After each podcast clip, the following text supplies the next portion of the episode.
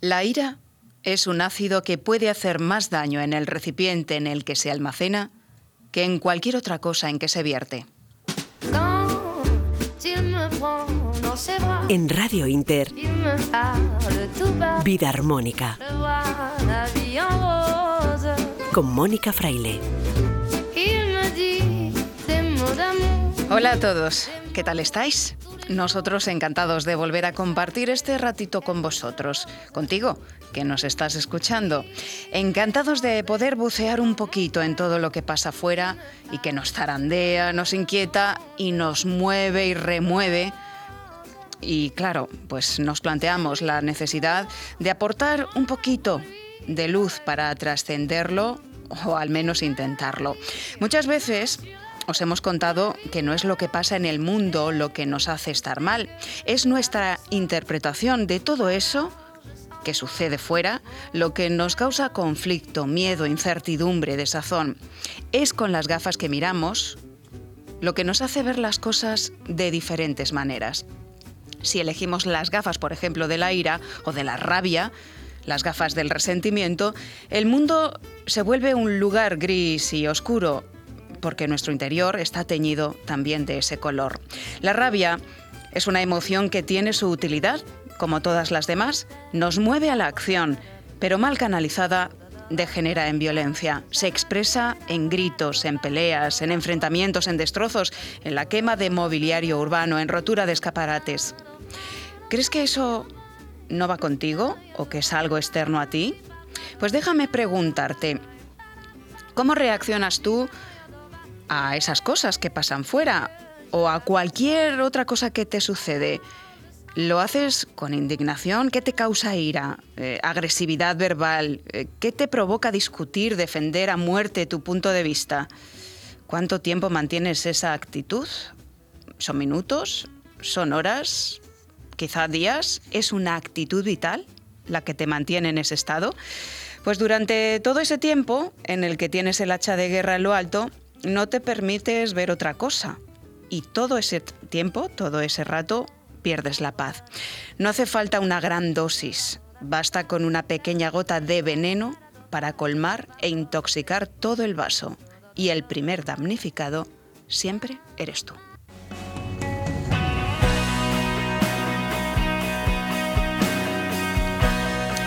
Hoy ante todo lo que está ocurriendo, los disturbios tras la detención del rapero Pablo Hasél, nos sirven de reflexión para observar la sociedad en la que vivimos y para analizarnos también a través de las redes sociales y las nuevas tecnologías. ¿Son una ventaja o una amenaza? Estará con nosotros Javier Urra, doctor en psicología y en ciencias de la salud, experto en infancia y adolescencia y psicólogo durante muchos años de la Fiscalía de Menores.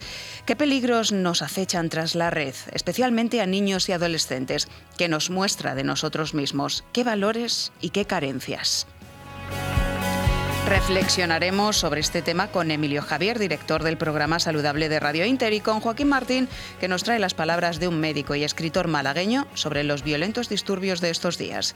Con la doctora María José Vargas, experta en coaching y gestión emocional, ahondaremos en que lo que realmente nos hace sufrir es la interpretación que hacemos de las cosas que pasan y que nos pasan. Y en, nuestro, eh, en nuestra sección de alimentación saludable y consciente os vamos a hablar de qué relación tiene el hígado con la ira. Y lo vamos a hacer con Albert Ronald Morales. Os vamos a contar cómo cuidar el hígado y la vesícula biliar, que está al ladito, que en esta época del año son los grandes protagonistas según la medicina tradicional china. ¿Sabías que su mal funcionamiento puede reflejarse en un problema, por ejemplo, de hombro, en malas digestiones o incluso en baja autoestima? Y con Luz Belmez, autora del libro Sin Dieta, que llega con receta, por cierto, bajo el brazo, vamos a aprender más sobre una aliada que cuida nuestro sistema nervioso y protege nuestro corazón, entre otras muchas cosas. Es la avena. Y todo esto lo hacemos con Guillermo Tejeiro y con Jesús Córdoba a los mandos de la técnica. No te metas a mi Facebook, no te metas por favor. Cada vez que tengo un me provoca por el close. Ciberbullying, bumping, grooming, sexting, phishing. Seguro que muchos de nosotros, aunque a priori no sepamos exactamente qué significan estos términos, hemos sufrido alguna de estas prácticas o conocemos a alguien que las ha padecido. Nacieron al amparo del anonimato, del anonimato que proporcionan los móviles inteligentes, las redes sociales y las nuevas tecnologías. Hoy vamos a analizar el papel que precisamente tienen en nuestras vidas todo esto, los móviles, las redes, las nuevas tecnologías y en un tiempo de pandemia donde los problemas emocionales y mentales han crecido considerablemente, entre un 20, dicen, y un 80% entre el personal sanitario, por ejemplo, en una sociedad en general que a través de las redes sociales precisamente se muestra poco madura, que vive de puertas para afuera, víctima del postureo fácil, de la manipulación. Y estos días lo tenemos muy fresco. En la actualidad las redes sociales se utilizan para organizarse, para convocar protestas que acaban en disturbios violentos, para discutir encarnizadamente, para intentar cambiar o ganar el signo de unas elecciones, para adoctrinar, incluso para reclutar terroristas. Evidentemente, las nuevas tecnologías tienen su faceta positiva, pero todo depende del uso que hagamos de ellas. Y para analizar todo esto, tenemos con nosotros hoy a uno de los mayores expertos en infancia y en adolescencia que falta hace, doctor en psicología y primer defensor del, defensor del menor de la Comunidad de Madrid, Javier Urra. Bienvenido. Oye, encantado, encantado de estar de nuevo, porque esta ya es una casa. Eh, primero la, la de, tuya, ¿no? la de la amistad que nos une, la de tu programa. Pero luego yo pues veo al técnico, por ejemplo, y ya pues le tengo, claro, le tengo mucha confianza, le tengo mucho afecto, ¿no? Porque además está siempre atento a todo. Sí. Y me parece un tema importante, me parece uh -huh. que es un tema relevante y me parece que llamamos nuevas tecnologías a lo que ya ha dejado de serlo, pero que eh, en temas de pandemia de confinamiento que lo tuvimos, como muy bien señalabas, pues aún eh, genera una sima mayor entre los adultos y los jóvenes, uh -huh. entre los eh, nativos digitales y los que nos cuesta entender qué está pasando, quién está educando. Eh, ahora entraba yo aquí y me saludaban dos personas de esta radio que son gemelas. Eh, sí, que son María y Marta, son geniales. Y cómo sí. educan y cómo tal y cómo, ¿Cómo cuidan? transmiten y cómo tienen una madre. Pero, pero hablaban eso, de las pautas educativas, pero realmente quién está educando a nuestros jóvenes. ¿sí? Pues eh, es importante porque depende de cómo los padres actúen y utilicen también las redes y las nuevas tecnologías, pues pueden educar o no a sus hijos. Entiendo que es así. Y lo que estamos viendo en, estos días fuera, en la calle, eh, que se organicen, que haya niños de 14 años en, en las protestas, eh, que se dé rienda suelta también a, a, a, un tema de ya no es de discrepancia, sino de, de, violencia, ¿no? Porque la violencia se traslada, la discusión, yo, yo he presenciado discusiones eh, sí. en redes sociales, de no, no, es que de alguna manera algunos no es que justifiquen la violencia, pero como que hay un descontento que al final se canaliza de mala manera. Y si los adultos no somos capaces de entender dónde estamos, ¿cómo vamos a educar a los más pequeños, no? Bueno, fíjate, tú eras muy jovencita cuando mis padres, médicos y tal, por ejemplo, fumaban en la consulta. Uh -huh. Es más, yo estudié aquí en Madrid los maristas y el profesor fumaba, pero con total convicción. De pronto salieron las normas. Y dije, pues bueno, ¿y cómo se va a prohibir fumar en el ascensor un puro? Es que esto, esto no va a llevar a nada. Se ha conseguido. Eh, y se pusieron normas para que la gente no fuéramos a más de 120 kilómetros por hora. Yo recuerdo de conducir a 180 por España, yendo hacia Francia. Y, y sin cinturón.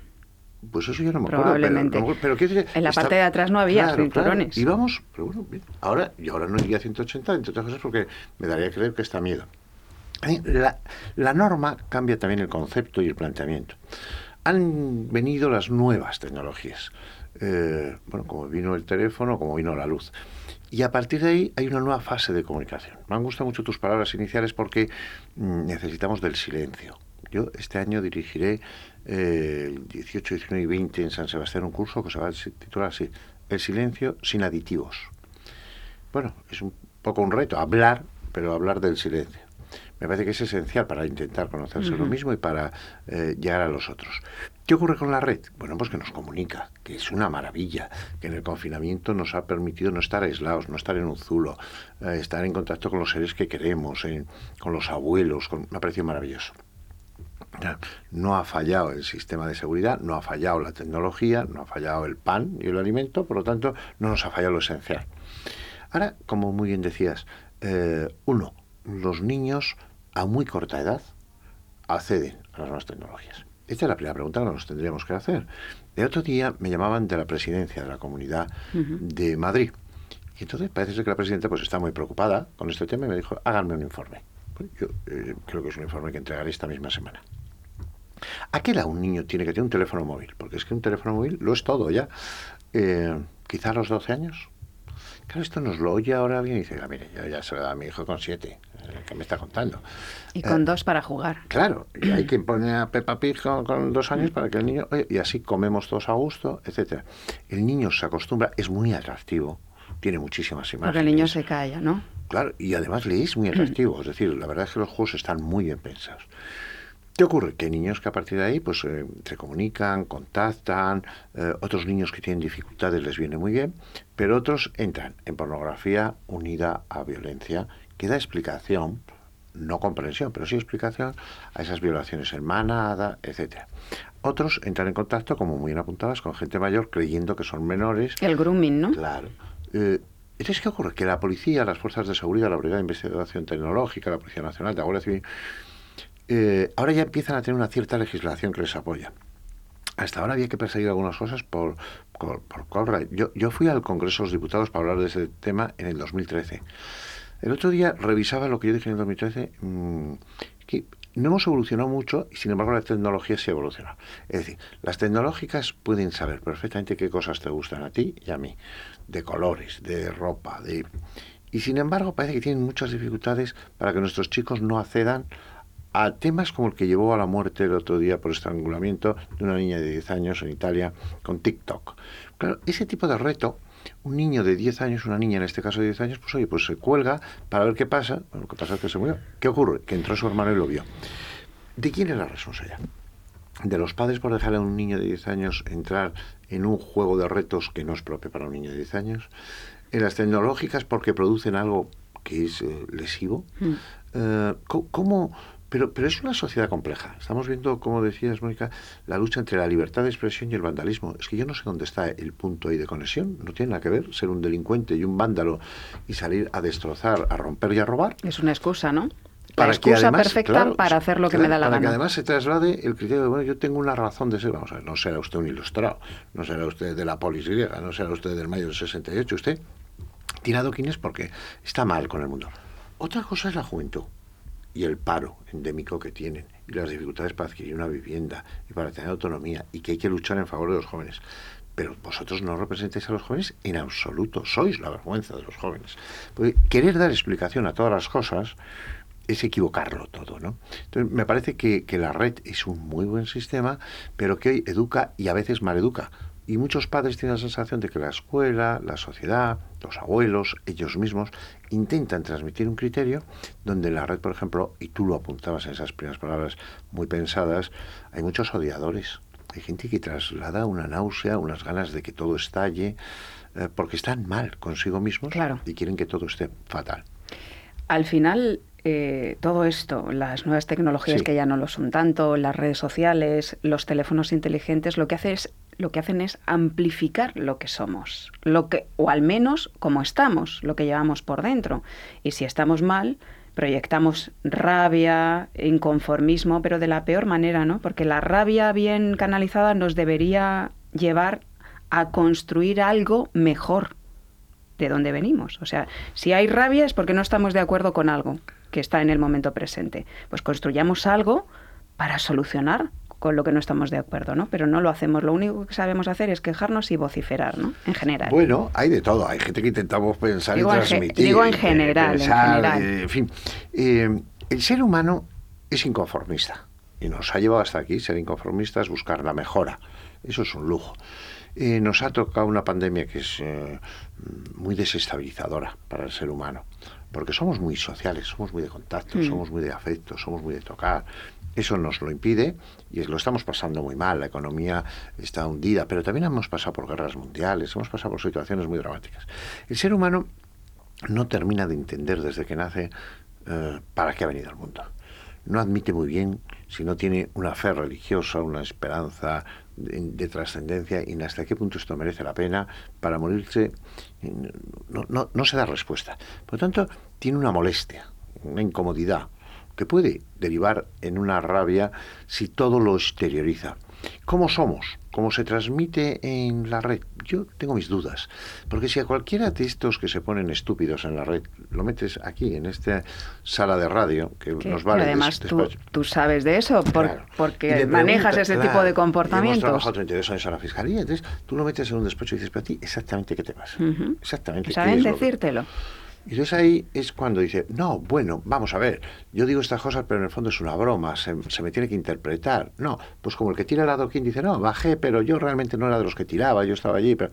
Es decir, la gente, cuando empieza a asumir su responsabilidad individual, ¿cómo es la persona? ¿Cómo se muestra cuando cree que no se le conoce, cuando está oculto, o cuando tiene que afrontar la verdad y le pones un espejo?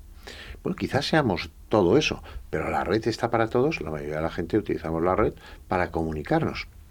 Y yo creo que hay niños mm, que están aprendiendo o mal aprendiendo eh, a ser muy consumidores, a ser youtubers. Yo recuerdo el tema de las ratitas eh, y todo ese tipo de cosas. A mí, ¿a usted le parece mal que unos, como primer defensor de menor, que unas niñas salgan? Bueno, le voy a contar, y lo dije en el Congreso de los Diputados, en el tema de la violencia de género. Eh, pocos roles están más caracterizados que hay. Y entonces las niñas son niñas y van en su cochecito, pero el hombre es otra cosita. Estamos hablando de niñas de 7 años. Naturalmente que reciben aplausos. Naturalmente que la Fiscalía de Cataluña eh, pudo imputar a una familia porque tenía un piso, luego tenía una casa, y luego tenía un chalet, y luego tenía... Bueno, es que claro, estaban utilizando a las niñas para, para el comercio. Por lo tanto, eh, hay muchos temas aquí en la red, porque al final todo es comercio, porque al final todo es un poco privacidad o no, honor o no. Y entonces a mí lo único que me preocupa es ese niño de dos años que está ante una pantalla o ese señor de 42 años que se va con su pareja a cenar y no habla. Se pone delante de su pantallita, el otro tal, que yo, que ya me estoy haciendo mayor, se conoce, me entra muchas ganas de decir, "Oye, pero pues no se va cada uno a una mesa. ¿Para, para qué tiene usted al otro enfrente si solo mira su pantalla? Mm, O se comunican entre ellos con el móvil, bueno, eso ya que eso ya es el colmo, ¿no? Genial. Y además, como tienes ahora ya que copiar el menú con el móvil, o sea, ya. no- pero, pero lo bonito es hablar con tu pareja, lo bonito es habla- hablar con el camarero, lo bonito es. No lo sé.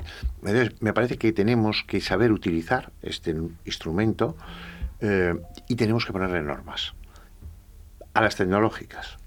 Y para eso nosotros estamos hablando con ingenieros de la Politécnica. A las administraciones. Y para eso vamos a sacar un decálogo. A los medios de comunicación para cómo se deben de transmitir este tipo de cosas y a los padres. Ahora, es difícil que un padre le diga a su hijo no estés todo el día colgado o tal y no seas adicto cuando tenemos unos padres que también lo están. Y hay muchos niños que dan a las 4 de la noche y están enganchados. ¿Cómo van a ir al día siguiente al colegio? Es que eso es imposible. Hemos hablado del grooming, mm, Sí. para que los oyentes mm, se hagan una idea, ese, ese contacto de ciertos adultos con niños menores con fines sexuales. Y ahora acabas de referirte a lo que llaman bumping, que es Sí. quedarse con el móvil enganchado hasta altas horas de la madrugada. Hay con quien unas dice que esas luces también al cerebro, Sí, eso está por estudiar. insomnio, eh, depresión, ansiedad, irritabilidad, mm, aumento de peso, cambios de humor, cansancio, eso ya en adolescentes, pero también en adultos, que se llevan el móvil no solo hasta mm, justo la hora de dormir, sino hasta al baño, a, a todos los Eso- sitios, ¿no? eso- no pueden estar sin móvil, ¿no? eso es eso es cierto. adicción. Eso es la adicción, eso es la adicción. Eh, pero fíjate, tú sabes que yo soy el director clínico y el presidente de, de un centro terapéutico. Por el que han pasado 900 chicos en 10 años. Están con nosotros 11 meses. A veces nos manda a un hospital, como la FE de Valencia, el Miguel Servet de Zaragoza, el Gregorio Marañón. Algunos vienen diagnosticados de TDAH, trastorno por déficit de atención y hiperactividad. No se nos confirma. Yo tengo un equipo de psiquiatras. No se confirma. Es decir, en cuanto tú le dices, a las siete y media te levantas, a las ocho haces tu habitación, luego desayunas, luego cuatro horas de clase, luego voleibol, luego terapia individual, el TDAH, pero es que yo llevo a los psiquiatras con nombres y apellidos, ¿eh? Y a los dos o tres meses le digo, mira, este es el chico que venía con este diagnóstico tuyo, vamos a estar con él. ¿Tú volverías a diagnosticarle? Ahora llega la adicción al móvil. En mi centro, que está en Brea de Tajo, programa Recurra, Ginso. Ginso, Llega un chico, 17 años, y le decimos, no hay teléfono móvil. Dice, perdón, digo, que no hay teléfono móvil, pero mis compañeros de trabajo tampoco lo tienen. Y si pasa algo, nada, para eso hay unas secre- dos secretarias, pues recibirían la llamada, o si pasa algo, tú puedes llamar. Mm. Pero no hay móvil. Tampoco hay ordenador. En 11 meses. Salvo en los momentos de estudio y en lo que el profesor entienda que es específico para el estudio. Entonces la sociedad dice, bueno, ¿y qué problema hay ahí? Ya le voy a contestar yo. Ninguno. ¿Son puramente adictos los que nos llegan, Mónica? Quizá no. Son chicos que tienen un alto grado de adicción.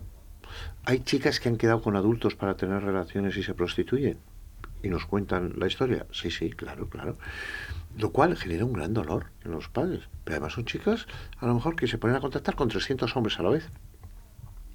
Y si los padres salen de esa casa, sabe dónde viven, es que se encuentran alguno que ha llegado. ¿Qué, qué daño hay eso? Porque claro, la herramienta es la red. Pero ahí hay algo más. ¿Qué hay detrás? O sea, Esa es la gran ¿por qué pregunta. tienes ese sufrimiento? ¿Por qué tienes esa incapacidad? Que además te dice, jamás me casaré. Pero entonces, ¿qué estás manteniendo? Cuando, ese es cuando, lo, cuando es desde eh, una decisión personal de una chica de 16, 17 años. Pero también existe otras cuestiones de equívocos. Por ejemplo, eh, el ciberbullying. Claro, acosar a un chaval es terrible. Pero Te hacerlo apoyas en la grupo, pero hacerlo en la red, oye, ya queda ahí. eh, entonces, claro, lo machacas en su propio hogar, en su propia habitación, y desde una sensación de impunidad. Esto es muy terrible para el ser humano cuando él cree. Lo estamos viendo ahora eh, con el tema de las vacunas. Ayer me llamaban, me llamaban de una televisión colombiana, NT 24 Ujú. horas, que se emite mucho para Estados Unidos. Y ¿cómo está viendo usted el tema de las vacunas? Digo, pues nada, estoy viendo como todo al ser humano. Que hay gente que es muy generosa, que hay gente que quiere que le vacunen a él el primero y se va a Reino Unido, o se hace pasar el obispo por el párroco de una residencia y no lo es, o, o un general de... Y eso en todo el mundo, ¿eh? Eso está pasando en, En todo, todo el el mundo. mundo. ¿Por qué? Porque lo vimos en el Titanic. Hubo gente que se tocó, se quedó tirando, tocando música, hubo gente que dejó que otros se salvasen y él no se metió en una barca sabiendo que iba a ser engullido por las olas y dijo que se salve esta mujer o este niño. Y hubo quien se tiró a la barca y empujó a alguien para salvarse él. Bueno, es que ese es el ser humano, capaz de lo mejor, capaz de lo peor, pero no se nos diga todos somos iguales. Es que no es verdad, no todos somos iguales. ¿Y cómo está la sociedad en general? Bueno, Mm, está, que no es poco. actualmente. Está, está, está con... es- con ah, el, el tema de youtubers, eh, hay Bueno. el tema de redes, lo del me gusta, lo de Ah, ta- bueno. tanto tienes, tanto vales. Hay una, Bueno. una falta ¿no? de consistencia, de valores, bueno, de lo que lo realmente planteas. importa. Tú tienes un programa que se basa en, en ser antídoto de esa realidad, ¿no? En, en buscar, Eso es lo que pretendemos, por lo menos, una- en aportar un poquito claro, de luz. un poco de felicidad, un poco de bienestar Mm. emocional, sin todo... Ahora bien, nosotros los psicólogos pasamos test. Igual que el médico tiene un fonendoscopio, nosotros tenemos el test, que es una prueba diagnóstica muy certera. Ahora, si yo sigo a Mónica Fraire eh, eh, y le busco durante tres años a qué ha dado me gusta, tengo un perfil bastante interesante. Que tengo que trasladarle a los jóvenes que lo importante no es ser famoso, sino ser reconocido. Ser conocido es bastante fácil. Y por ejemplo, cuando ahora hay chicas o chicos que hacen unas cosas terribles y a los tres días los cogen y los contratan en un programa de televisión, de esos que todo el mundo critica, pero que mucha gente ve, desde esa hipocresía, ya sé lo que hicieron. Y sé por qué lo hicieron, y por qué lloraban, y por qué les pillaron una imagen semidesnudos. Y, eh, la pregunta es, cuando eso desaparezca, porque eso desaparece en no mucho tiempo, ¿qué queda de ti? Esos mm, cacharros rotos, ese pajares, ese eh, paquirrín, que van a la televisión, por ejemplo, a hablar mal de su familia o de su madre. Que no digo que no lleven razón, ¿eh? Yo no lo sé. La pregunta es, ¿qué te lleva a hacerlo público? ¿Qué daño estás ocasionando? ¿Y qué daño te estás ocasionando? Ocasionando a ti. Eso es lo que hay que... Entonces, hay gente que a mí me llamas a la radio y vengo, voy a la tele y voy. ¿No? De mi Sí. vida personal no sabe nadie nada. Porque es que yo creo que no interesa a nadie nada. Entonces, ¿por qué tengo que contar yo mi vida personal? Por tanto, ¿cómo veo yo al mundo ahora? Más sufriente de lo que cree, mm, con más vulnerabilidad de la que tiene. Eh, y no comparto lo que creen algunos expertos, y es que cuando esto pase, la pandemia, la gente volverá a los años 20, a desmadrarnos, champán, a vivir y tal. Porque Los creo- felices años 20. yo no lo creo. Yo creo que ha quedado una duda y una herida indeleble. Eh, pues veremos, eh, las fiestas eh, ilegales están ahí. Hay Bueno, mucha sí, gente sí, que, sí, que tiende a desfogarse irresponsablemente por otro lado, ¿no? Por cierto, que hay algunos es que niegan la realidad. Y hay otros que huyen, Evasión. claro, y hay otros que huyen de la realidad. Evasión, confrontación, ¿no? Como Sí, entonces hay un poco de todo. Hay un término medio. Y luego hay quien saca de esto negocio. Como, bueno, yo creo que la mayoría de la gente nos manejamos sin miedo, con cierta prudencia. Eh, tú en uno de tus libros lo dejas Sí. claro, ¿no? Eh, hacemos un ejercicio continuo de funambulismo como Sí. seres humanos. Y en esas estamos, ahora incluso más, porque la cuerda tiembla Sí, a ve- más. A veces sin balanza, ya. Sí, sin balancín. Eh, pues sí, eso es un poco la vida. Recomendación general, Javier, para terminar la entrevista. A esos padres, a esos adultos, a esos adolescentes que Uno, nos si está escuchando. usted sufriendo, es normal. Si ha perdido un ser querido, ah, que sepa que seguirá en contacto con ese ser querido. Ujú. Esto es muy importante. Y eso sí que se hace desde el silencio. Y que la persona no estará, pero usted posiblemente lo tenga más presente que cuando lo tenía cerca. Por lo tanto, hay momentos de depresión, hay momentos de dificultad, hay momentos de rabia, que decías tú, de su mejor versión. Eh, sonría, eh, póngale alegría, transmita esperanza, ría a los niños. Los niños necesitan crecer en la sonrisa, aunque sepan que las cosas van mal. El otro día me decía mi nieto, eh, me pongo la, desde Costa Rica, me pongo la, La mascarilla. Oh, es que ese día cumple cuatro años. Pero él, claro. Sí, bueno, van, van con los hidrogeles, ¿no? Claro, Todos son pero- pero- dispensadores de hidrogeles pero- para ellos. Ya lo, ya- ya lo da como una cosa. Es natural para ellos. Natural. Mm. Bueno, no lo es. eh, estamos pasando un mal momento, pero, pero esa es la especie humana. A cambio, me parece precioso que hayamos llegado con un rover a Marte. Creo que hay que mirar mucho afuera Hmm. para no mirarnos tanto el ombligo y para pensar que esta especie tendrá que encontrarse con otras, si es que hay, y si no, pues bueno, repoblaremos otras. Pero que el universo es gigantesco. Y hacerse preguntas interesantes al final. Una es el sentido de espiritualidad, el sentido de trascendencia, que lo toca mucho tu programa, que no es necesariamente de religiosidad, pero que sí es, mm, realmente hemos venido para algo, el universo, estas preguntas que se hacía Einstein, ¿realmente es todo azar? ¿Cabe contestar que todo es azar? Eh, se puede poner uno muy ufano de la ciencia puede garantizar que no. Y eso nos puede dar expectativas, explicaciones y una cierta esperanza a los sufrimientos que la vida conlleva. Y sobre todo esa paz interior que se encuentra en el silencio. Recordamos que el silencio también es música. También es verdad. Dicho eso, Mónica, entre tú y yo, hay gente que tiene pánico al silencio. Hmm. Y hay gente que se encuentra en el silencio y entonces comparte más con los demás. Bueno, si alguien quiere venir al curso de verano de San Sebastián en el Palacio de Miramar, hablaremos y escucharemos sobre Fecha. el silencio. Creo recordar que es 18, 19 y 20, porque yo cumplo el 21 De julio. de agosto. Ah, de agosto. De agosto. Es muy fácil tirar cosas, muy difícil construirlas.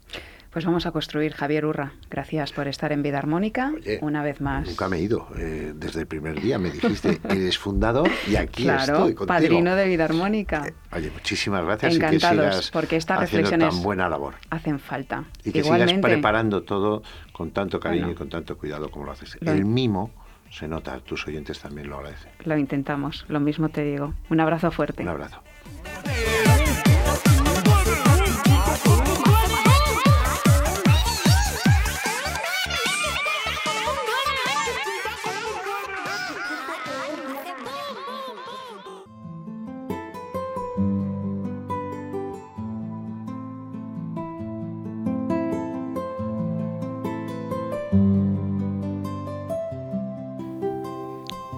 Emilio Javier, director del programa Saludable de Radio Inter, que por cierto es muy activo en redes sociales, le hemos pedido su reflexión sobre este gigantesco mundo virtual de doble filo que podemos utilizar a nuestro favor o podemos sufrir mucho con él. Y si no, pues a mí me vienen a la cabeza, por ejemplo, los influencers que acaban en el psiquiatra porque no reciben los me gusta que esperaban, por ejemplo.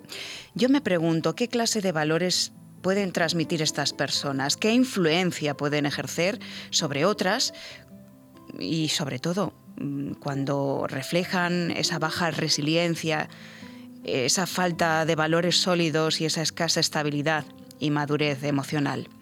Pero no me toca a mí ahora, le toca a Emilio Javier. Así que Emilio, cuando quieras.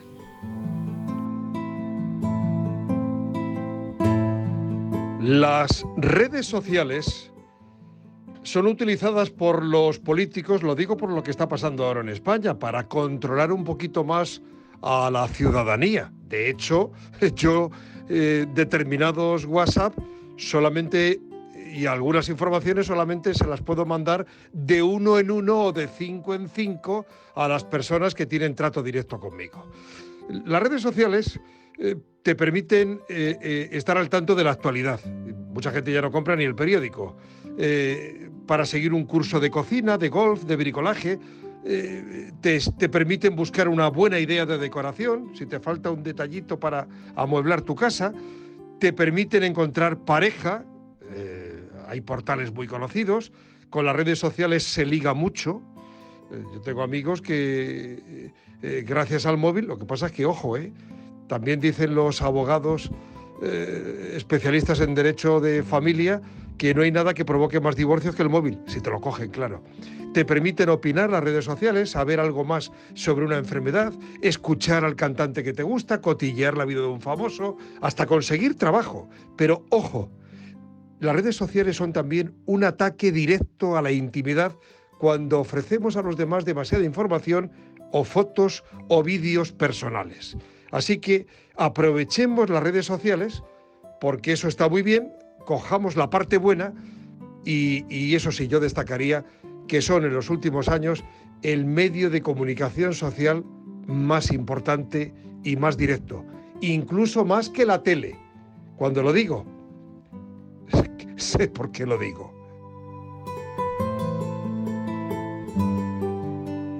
Cuando el odio entra por la puerta, la felicidad salta por la ventana. Vida armónica.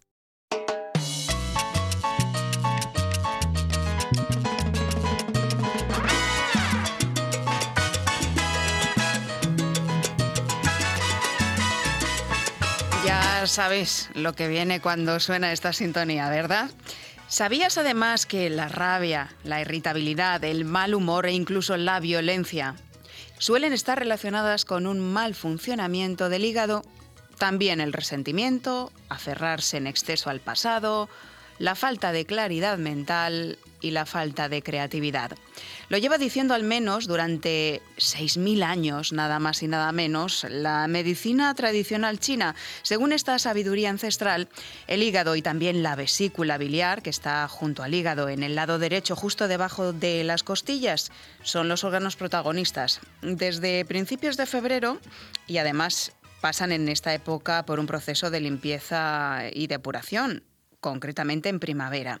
A nivel psicoespiritual, el hígado es el receptor de las culpas familiares y del yo profundo. También el responsable de garantizar la circulación de la energía vital por todo el cuerpo y, por lo tanto, es el general al mando de nuestro organismo. El hígado tiene más de 500 funciones. Todo lo que comemos y bebemos es filtrado por el hígado, incluidos los fármacos. Por lo tanto, una alimentación saludable, completa y equilibrada va a ser una aliada fundamental para mantener en forma a nuestro hígado y a nuestra vesícula, nuestro estado de ánimo y nuestra salud en general. ¿Cómo deberíamos cuidarlos? Pues esto es lo que le preguntamos a Albert Ronald Morales, que está ya escuchándonos. Albert, muy buenas noches. Buenas noches, Mónica. Un saludo muy cordial para ti y para todos los oyentes. Sí, definitivamente la medicina tradicional china eh, como bien lo decías tú, no es de ayer ni de antier, sino de hace un poco más de 6.000 años que lo, que lo ha corroborado, lo ha investigado y que está escrito. El hígado es, eh, fíjate que en comparación al cerebro, el hígado hace la función mientras que el, el hipocampo y la amígdala cerebral son las emociones, son todo este tipo de, de, situaciones que tú has comentado que, que, que se procesa el hígado, que pasan por el hígado y la vesícula, pues el hígado, aparte de las 500 y pico de funciones, unas son estas. Entonces, el hígado no solamente se carga cuando comemos, es decir, empieza a intoxicarse cuando comemos, sino también cuando tenemos una rabia, el hígado sufre las consecuencias, la vesícula y el hígado sufre de las consecuencias por la, descarga que hacemos de adrenalina. Igualmente ocurre cuando estamos con miedo, igualmente cuando estamos eh, eh, sosteniendo eh, situaciones de odio, de, de, de in- inestabilidad. De estrés también, en este sí. momento tenemos dos aspectos, uno que es exógeno y otro que es endógeno. Eh, eh, por un lado, es la tradición por estación que se da como elemento fundamental a nivel de, de cada año, que se procesa este tipo de cosas. Pero también la otra parte, Mónica, que, que hay que contemplar es que por efecto de la situación que está viviendo el planeta, la gente está, el que no tiene una rabia eh, contenida, eh, tiene, tiene un desazón eh, apabullante y el que no está triste y el que no Miedo. tiene una desesperanza por todo lo que estamos viviendo a nivel eh, social y a nivel eh, exógeno. Sí. Entonces, en este momento es cuando más tenemos que cuidar el hígado. Totalmente. Eh, ¿Qué es lo primero que, que vamos a dar globalmente? Todas las plantas que tienen algo de amargo son indicadas para, para mejorar las funciones tanto de vesícula como hígado. Entonces ahí tenemos algunas lechugas que son amarguitas, que van a ayu- ayudar a funcionar. Tenemos eh, plantas maravillosas que van a ayudar a hacer esta función y entre ellas voy a dar tres que son maravillosas, que es el cardo mariano, Sí. que regenera hasta los hepatocitos, el desmodium, que ayuda a controlar las inflamaciones y otros problemas que tienen que ver con el sistema hepático y con la vesícula, y por supuesto la alcachofera, es decir, la alcachofa como alimento especialmente. Sí. Y luego, aparte de, de la alcachofa como alimento, para el sistema hepático tenemos la, todas las lechugas, todo lo que tiene que ver con, con las verduras crudas, tenemos también eh, algunas frutas. Tal vez la, la, la fruta y el producto natural más eficaz para el hígado es el tamarindo. El tamarindo es tan increíble que hasta las personas que tienen las eh, trasaminasas altas las puede controlar. Una, un vasito de zumo de, de, de, de- de esta fruta, eh, del tamarindo, nos va a ayudar a mejorar, a depurar y a limpiar nuestra vesícula, nuestro hígado y nuestra bilis, que eso es importante. Lo, lo único que por aquí no se encuentra fácilmente, por España, ¿no? El, taba- el tamarindo. Sí, fíjate, fíjate que España, el, el- el tamarindo es nativo de África y aquí nomás al otro lado en Marruecos ya lo tenemos. Sí. Y España tiene producción de tamarindo en, en, eh, en, eh, en toda la parte de la charquía y donde más hay tamarindo es en, eh, en Canarias. O sea que sí tenemos producción. Lo que pasa es que no tenemos la costumbre Ya. de tomar esta fruta magnífica Pues que es el momento de tomarla, mi querida Mónica. Pues en ayunas es el, mejor regalo que le podemos hacer a nuestro hígado y a nuestra vesícula. Vale, en ayunas ya que estamos, Albert, lo del limoncito con agua templada en ayunas, eh, seguimos recomendándolo y eh, hemos oído por ahí eh, también, y, y sobre todo está comprobado, ¿no? que añadir alguna alga, algún polvo de alga como xorela o espirulina puede ir bien, dependiendo, claro, del cuadro que tengamos, porque la espirulina no es recomendado para todo el mundo.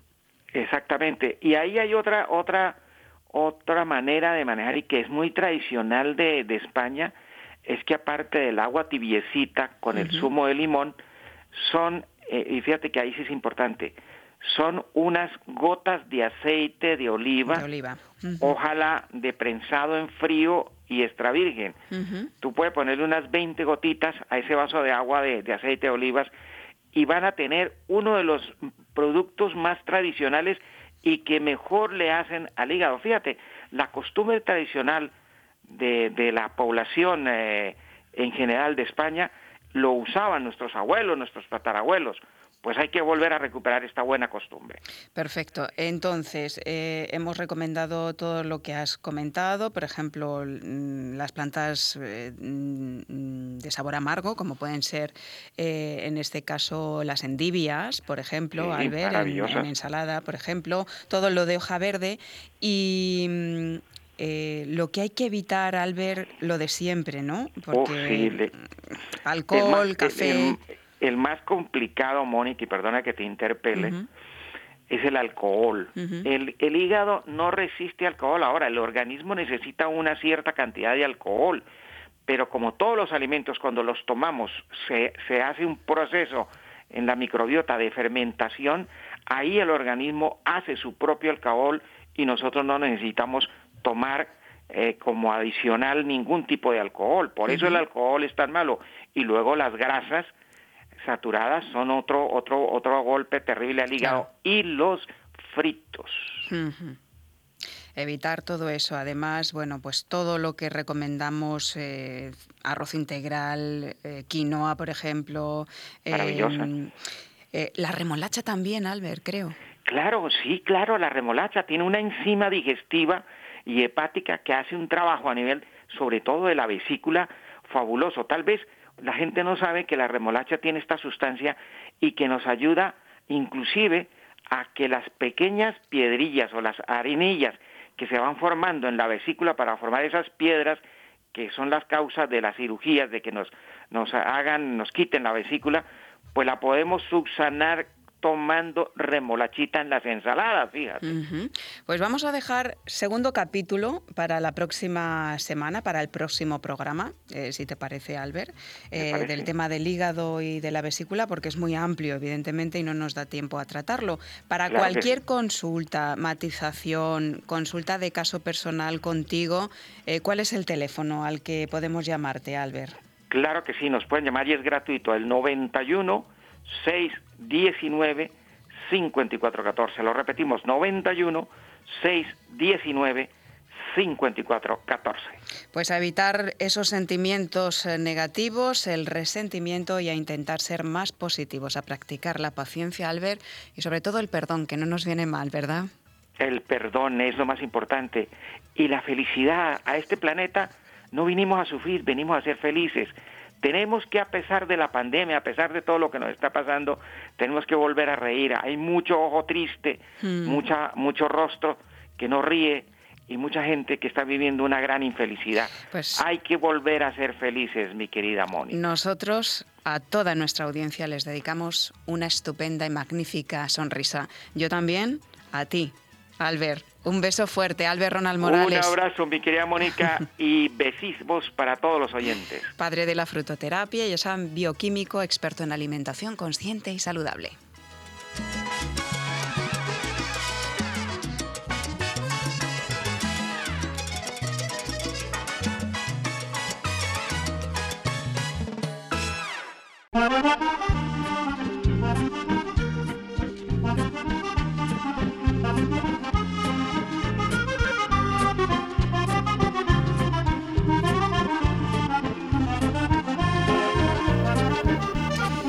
Ahora seguimos hablando de salud y de alimentación con Luz Belmez, autora, ya sabes, del libro Sin Dieta que puedes conseguir en Amazon.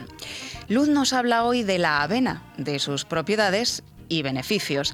Y ten a mano lápiz y papel porque comparte con nosotros una riquísima receta que te va a sorprender. Aunque la semana que viene tendrás esa receta disponible en nuestra página web en vidarmónica y bienestar.com. Luz, Buenas noches. Buenas noches, Mónica y queridos oyentes. Hoy voy a compartir con todos vosotros las bondades de la avena integral ecológica. Es uno de los cereales más completos que existe. Para mí es la panacea. Constituye la base de mi alimentación diaria, en copos, harina para hacer tortitas, postres caseros como natillas, bizcochos, tartas, cremas y bebida de avena. Me aporta mucha energía, vitalidad y fuerza, además de las vitaminas, los hidratos de carbono y la proteína vegetal que contiene. Es fabulosa porque en ella podemos encontrar casi todos los aminoácidos esenciales que necesitamos.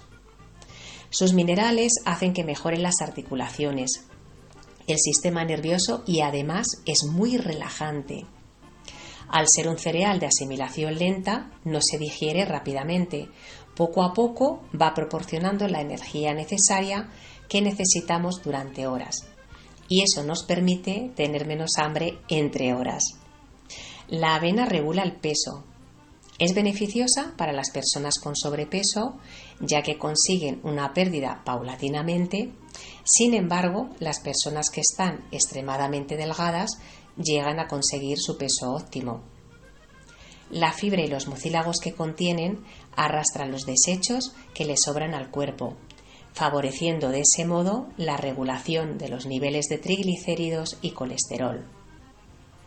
Regula la glucosa, ayuda a reducir el riesgo de problemas cardíacos, afecciones degenerativas, previene el envejecimiento, la anemia y evita el cansancio. Te proporciona mucha fuerza, es antioxidante y regula el tránsito intestinal, tanto el estreñimiento como la diarrea. Ayuda a mantener unos huesos fuertes, sanos y es ideal para niños, embarazadas, ancianos y deportistas. Al comienzo de la ingesta de avena es posible tener un leve estreñimiento que poco a poco irá desapareciendo. Eh, por ese motivo es conveniente beber suficiente agua a lo largo del día. Comer avena integral a diario te asegura la nutrición necesaria para estar sanos y bellos. Sí, sí, embellece la piel y el pelo. Aumenta la longevidad y hay un incremento notable de la libido por lo que se benefician todas las personas que la consumen y en especial las personas de edad avanzada. Lo ideal sería consumirla desde la infancia, diariamente. Mónica, antes de finalizar, me gustaría dejaros una receta que creo que os va a gustar mucho. ¿Sabéis que la avena también puede ser un plato salado? Por supuesto que sí. Y en esta ocasión os facilito una crema de avena con tomate y puerro. Está deliciosa. La cantidad es para una persona y los ingredientes son 4 cucharas soperas de avena integral ecológica, 2 tomates, medio puerro, medio litro de agua, media cuchara pequeña de aceite de oliva virgen extra, una pizca de sal marina ecológica si puede ser, mejor, medio ajo y pimienta negra al gusto. El modo de elaboración es el siguiente. Lavar y trocear el puerro, el ajo y los tomates. Previamente hay que pelar los tomates para que no se note la piel. Verter en una cacerola con el agua, el aceite, la sal y la pimienta. Se pone a temperatura máxima y se baja a temperatura media cuando empieza a hervir durante 5 minutos. Pasado ese tiempo, añadir la avena y remover con una cuchara de madera hasta que empiece a espesar, unos 5 minutos más. Retirar la cacerola y triturar con la batidora. Si se queda muy espesa, eh, se puede añadir un poco más de agua. Como veis, en poco más de 10 minutos tienes una cena muy nutritiva, fácil de preparar y muy económica. Mónica, eh, deseo que os haya gustado. Muchas gracias por permitirme compartir con todos vosotros y sed muy felices. Estás escuchando Vida Armónica con Mónica Fraile.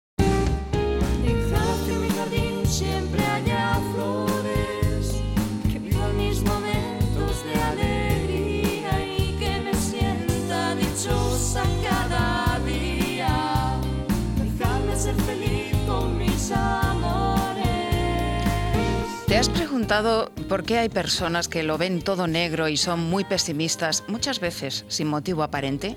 Y otras, sin embargo, a pesar de haber pasado por pruebas muy duras en la vida, se mantienen positivas, optimistas y desarrollan una gran capacidad de superación ante todas las adversidades? ¿Por qué sucede esto? Se lo preguntamos a la doctora María José Vargas, médico integrativa, experta en coaching y gestión emocional y también vicepresidenta de la Federación Española de Reiki. María José, muy buenas noches. Buenas noches a todos. Hoy quiero abrir este breve espacio de reflexión con dos preguntas. ¿Cómo es posible que cada persona vivamos la misma realidad de forma diferente? ¿Has sentido en alguna ocasión que hoy podías con algo que ayer no podías o viceversa? ¿Que hoy no puedes con lo que ayer sí te sentías capaz? Pues en todos los casos tienes razón. Como decía Henry Ford, tanto si crees que puedes como si crees que no, estás en lo cierto. No vemos el mundo como es, sino como somos. Porque lo importante, como decimos en coaching, no es lo que te pasa. Lo verdaderamente importante es lo que te pasa con lo que te pasa. ese diálogo interno que ocurre dentro de ti y te invita a interpretar la realidad en un sentido u otro. Esa explicación que te dices a ti mismo sobre lo ocurrido, que te hace teñir lo que te pasa del color y sabor que tú elijas. Y aquí es donde el proceso de coaching te ayuda a generar una nueva relación de coherencia entre el héroe y el maestro que llevas dentro. El héroe de tu lóbulo frontal cerebral, situado justo detrás de tu frente, que aunque es la última zona en desarrollarse de la anatomía cerebral humana, es el área más evolucionada del sistema nervioso, el centro de control que centra tu atención y es responsable de cada elección consciente y voluntaria que tomas innumerables veces al día. Y tu órgano maestro.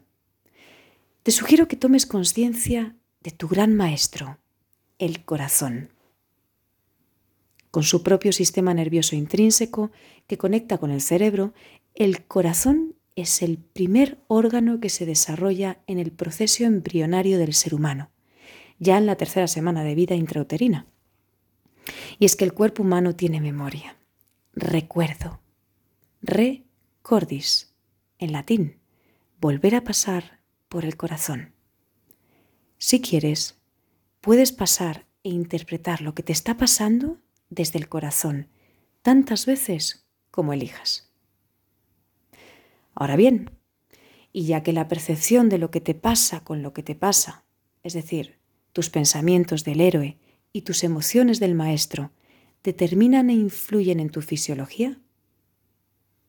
¿Qué pasaría si a partir de este momento decides ser libre para elegir lo que te pasa con lo que te pasa? Tal vez esta es tu oportunidad para reconectar cerebro y corazón, héroe y maestro, para comprobar que tú puedes elegir, que gozas del gran poder que te permite cambiar tu vida e inundar con esa percepción cada una de tus células. Hoy te reto a disfrutar de tu capacidad de elección, de lo que te pasa con lo que te pasa. Un fuerte abrazo para todos. En Radio Inter, Vida Armónica, con Mónica Fraile.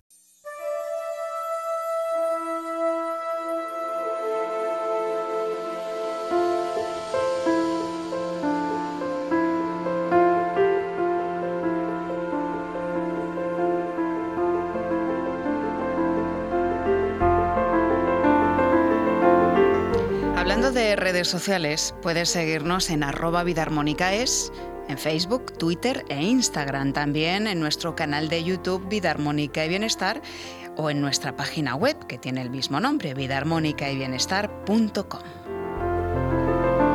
Esta semana navegando por las redes, encontramos una reflexión muy necesaria ante la violencia que contemplamos cada día en los medios, en Internet, en el mundo. Una violencia desatada estos últimos días bajo la excusa de la libertad de expresión, una libertad que algunos utilizan para pisotear la libertad y los derechos de otros. Para mí, la auténtica libertad conlleva siempre responsabilidad. Esta reflexión la ha escrito el médico y escritor malagueño Juan Manuel Jiménez Muñoz. Se llama No es difícil y nos llega en la voz de Joaquín Martín. No es difícil amenazar a un semejante. Lo difícil es madrugar cada día para llegar al trabajo. No es difícil manejar una pistola. Lo difícil es manejar un azadón para labrar la tierra. No es difícil inventarse ripios para insultar al prójimo. Lo difícil es ser poeta. No es difícil quemar contenedores. Lo difícil es retirar la basura cada noche. No es difícil encerrarse en la universidad para protestar por algo. Lo difícil es encerrarse media vida hasta sacar una carrera. No es difícil rociar con gasolina a un coche. Lo difícil es llenar el depósito de gasolina. No es difícil correr delante de la policía. Lo difícil es correr detrás de la sabiduría.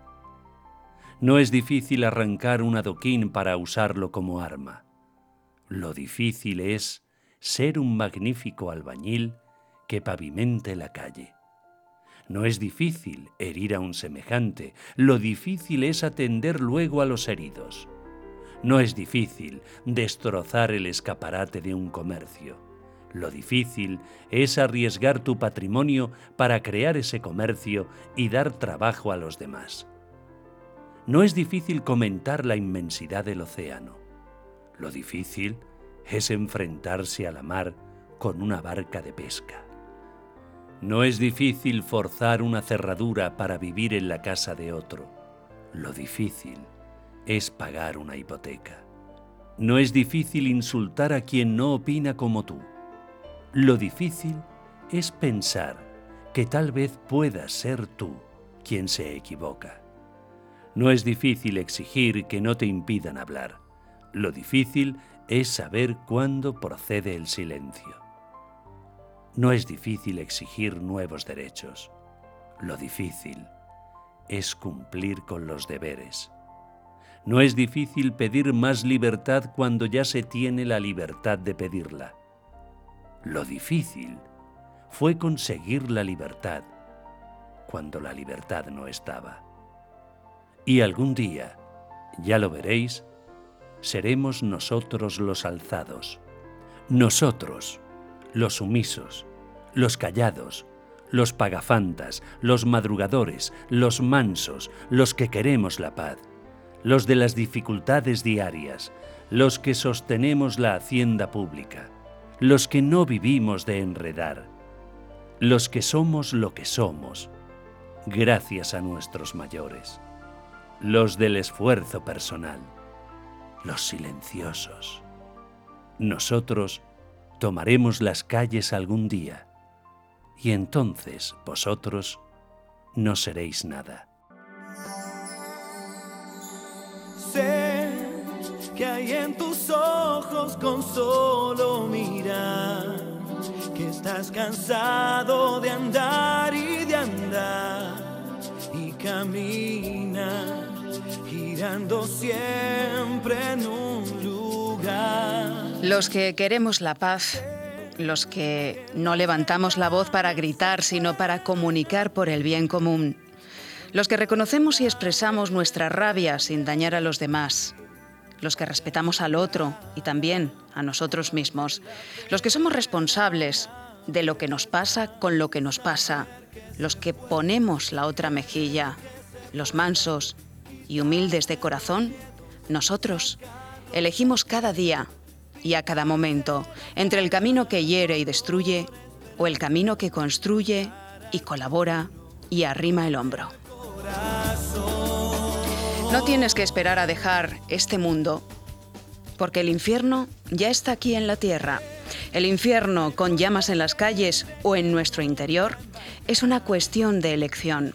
Lo elegimos a cada momento cuando atacamos al otro, físicamente o de pensamiento, palabra, obra u omisión.